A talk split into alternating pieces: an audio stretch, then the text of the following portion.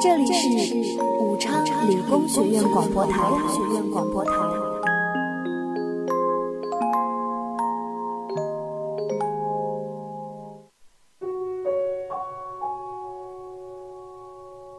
我看到林间飞鸟，天际落日，圣雾飘渺，河星辉万千。我看到楼宇错落，人群流连。车水马龙和四季秋变。原来我看到的都只是你认真听我说话的眼。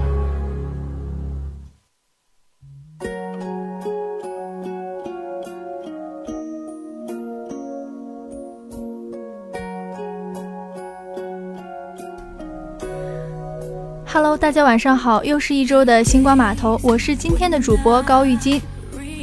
大家好，我是今天的主播洛以你。我们今天来聊点轻松的吧。前天呢是世界读书日，今天咱们的主题就来说一说那些年看过的书。听众朋友们有兴趣的话，可以参与话题讨论，在我们的互动群里留言哦。以你你喜欢看书吗？我还挺喜欢的。那高玉金你呢？你喜欢看什么类型的书？下面呢，我就说一本我特别喜欢看的书。其实这本书是在一个非常偶然的情况下买的，嗯，叫做《解忧杂货店》。我这种一部恐怖电影没看过，一本侦探小说没读过，所以自然不是东野先生那些推理虐心小说的粉儿了。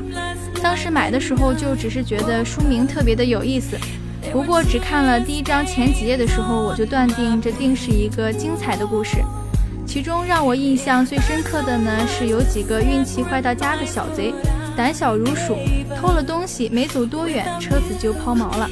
一行人躲进了偏僻的街道里，一处荒芜废旧的老房子之后，他们在浪石老先生破旧的宅子里，笨拙而绞尽脑汁地给不相干的人回复着信件。作者就是从这几个小贼写起，串联起若干看似毫无交际的人生。比如说，像参加奥运会的女孩，为了给身患绝症的男友圆梦而备战奥运会，心里却种种不舍，在爱情和事业间徘徊；为了心中的音乐梦而退学的男孩，远离故乡，却在偌大的都市里举步维艰；而重病的父亲呢，却在家族店铺倒闭的困境里，义无反顾地支持他不要放弃。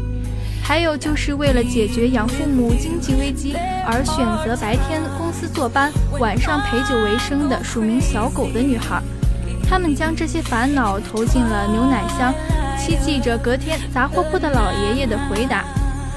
而浪石老爷爷说呢，当人们投下信件的时候，心中的地图虽然是空白的，但未必没有答案。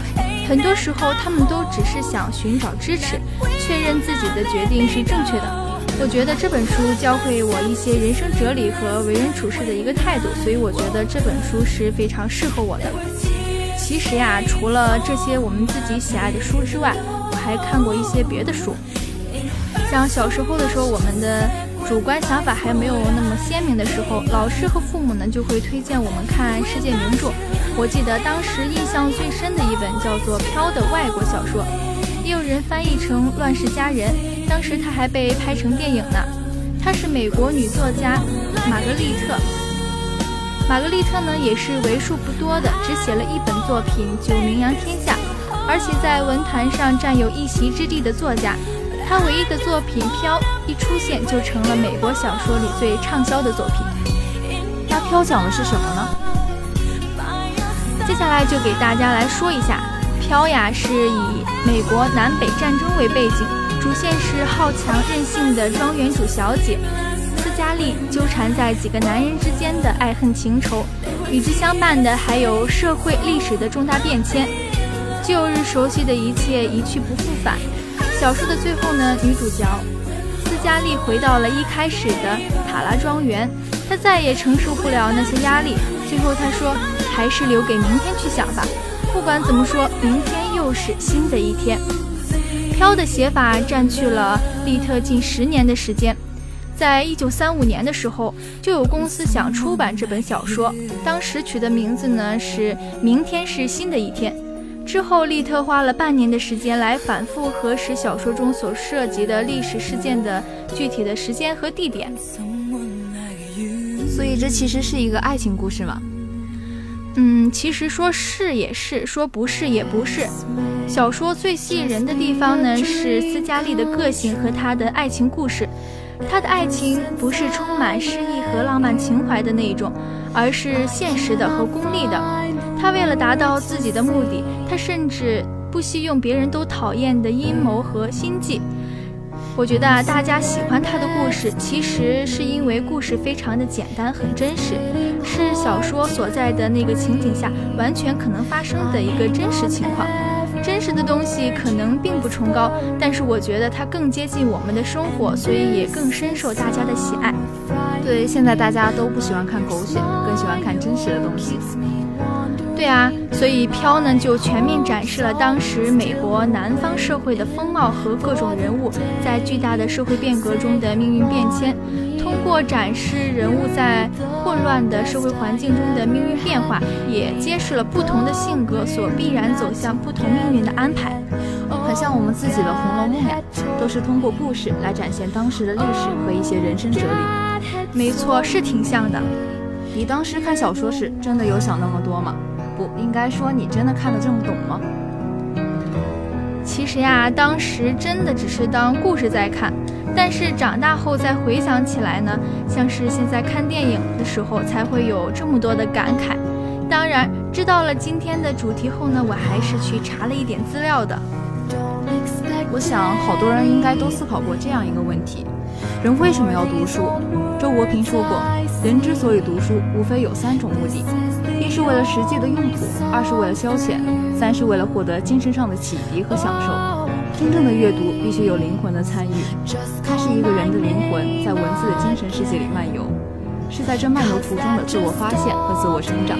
其实困扰许多人的还有一个问题：为什么读书越多越感觉到迷茫呢？其实这种困惑，简单的两点就应该可以解释：书读得太少，知易行难。如果书读的足够多的话，终有一天我们就不再迷茫。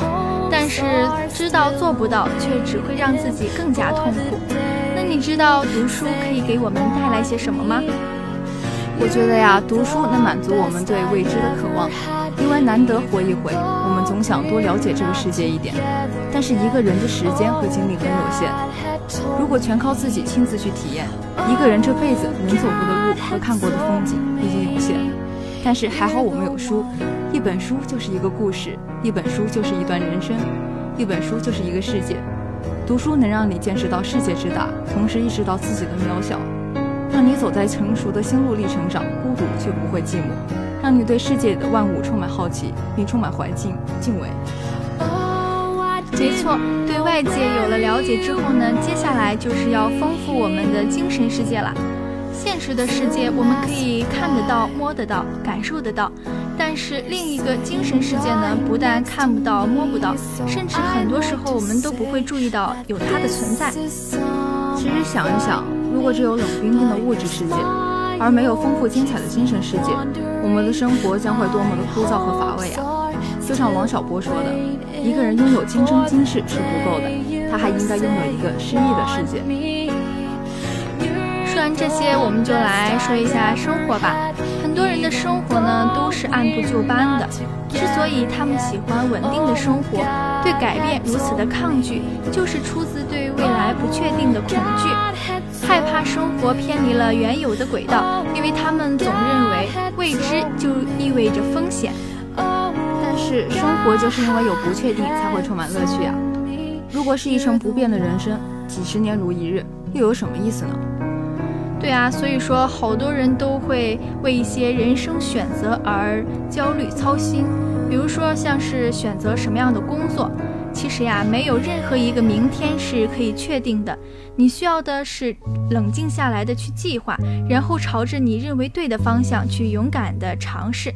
因为我觉得人生的选择本来就是没有对错的，所有的明天都是前往明天的下一步。所以一个人的收获总是与他所经历的挑战是相当的。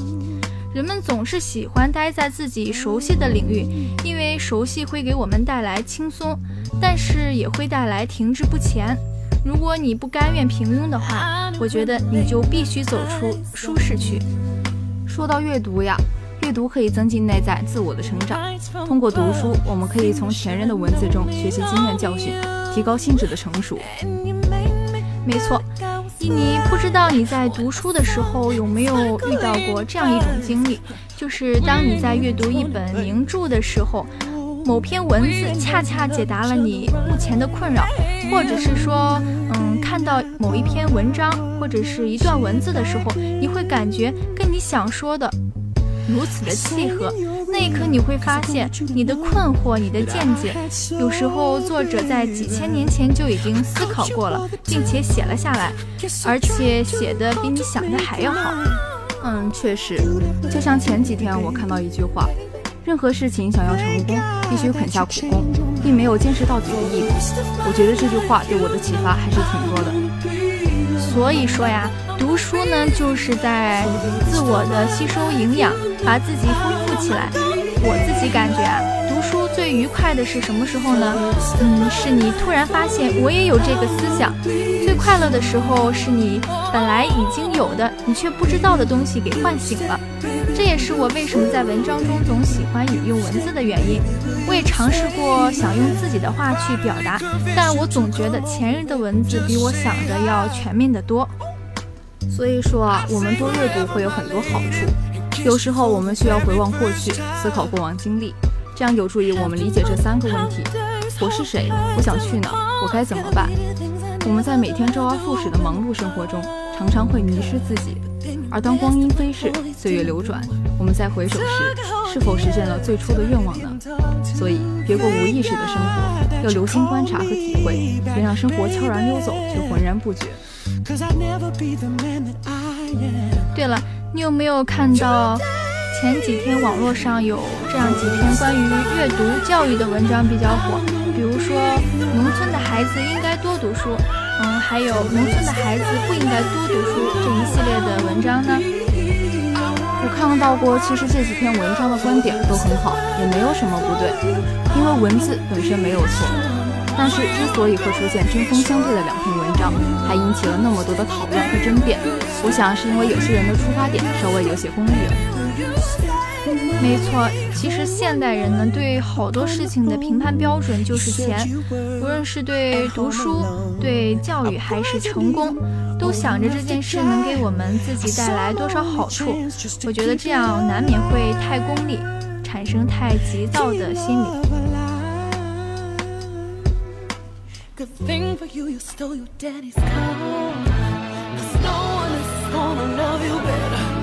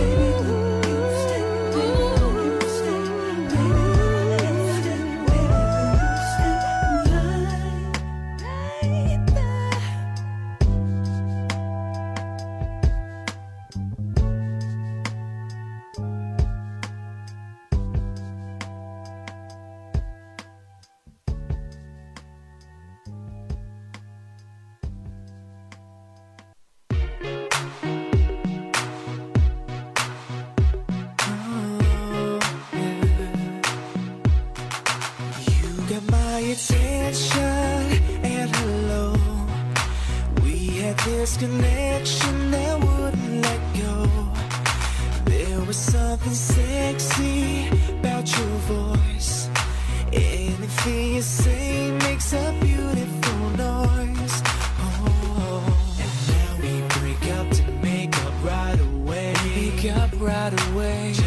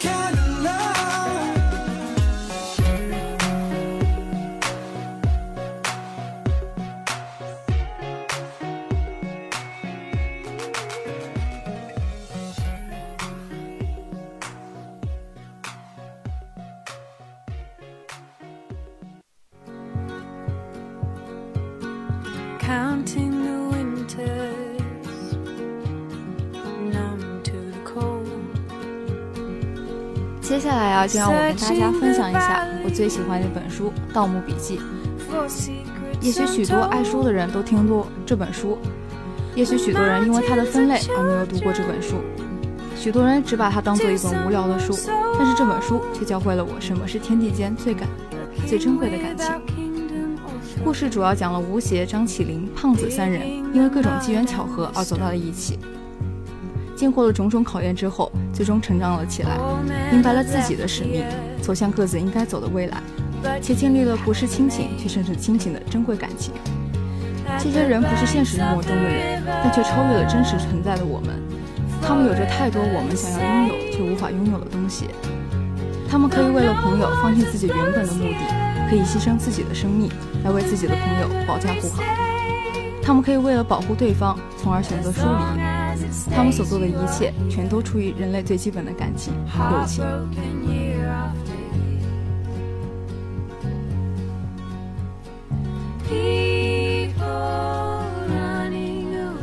我们还会一如既往的前去，是因为那里有我们的梦，我们的希望。因为读过《盗墓笔记》，所以我们明白了“带我回家”这句话是多么沉重，多么温馨，更是理解了“家”这个字的深深切含义。它就如同一头高高挂起的太阳，那么温暖，那么柔和。它是我们内心最向往、最渴求的东西。它带给我们的是我们的无限的安宁和祥和。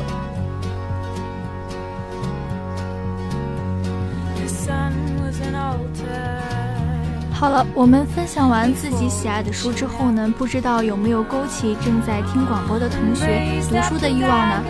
如果有的话，那就赶快加入我们读书的行列中来吧。其实我们读书终究是为了不断丰富自己的文化内涵，一定要有明确的出发点。也希望大家可以选择到适合自己的书。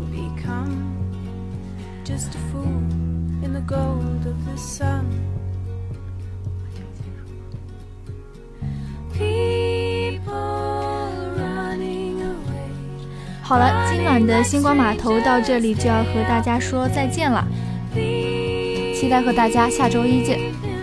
主播高玉金、洛以你，策划艾露，编导李明，拜拜。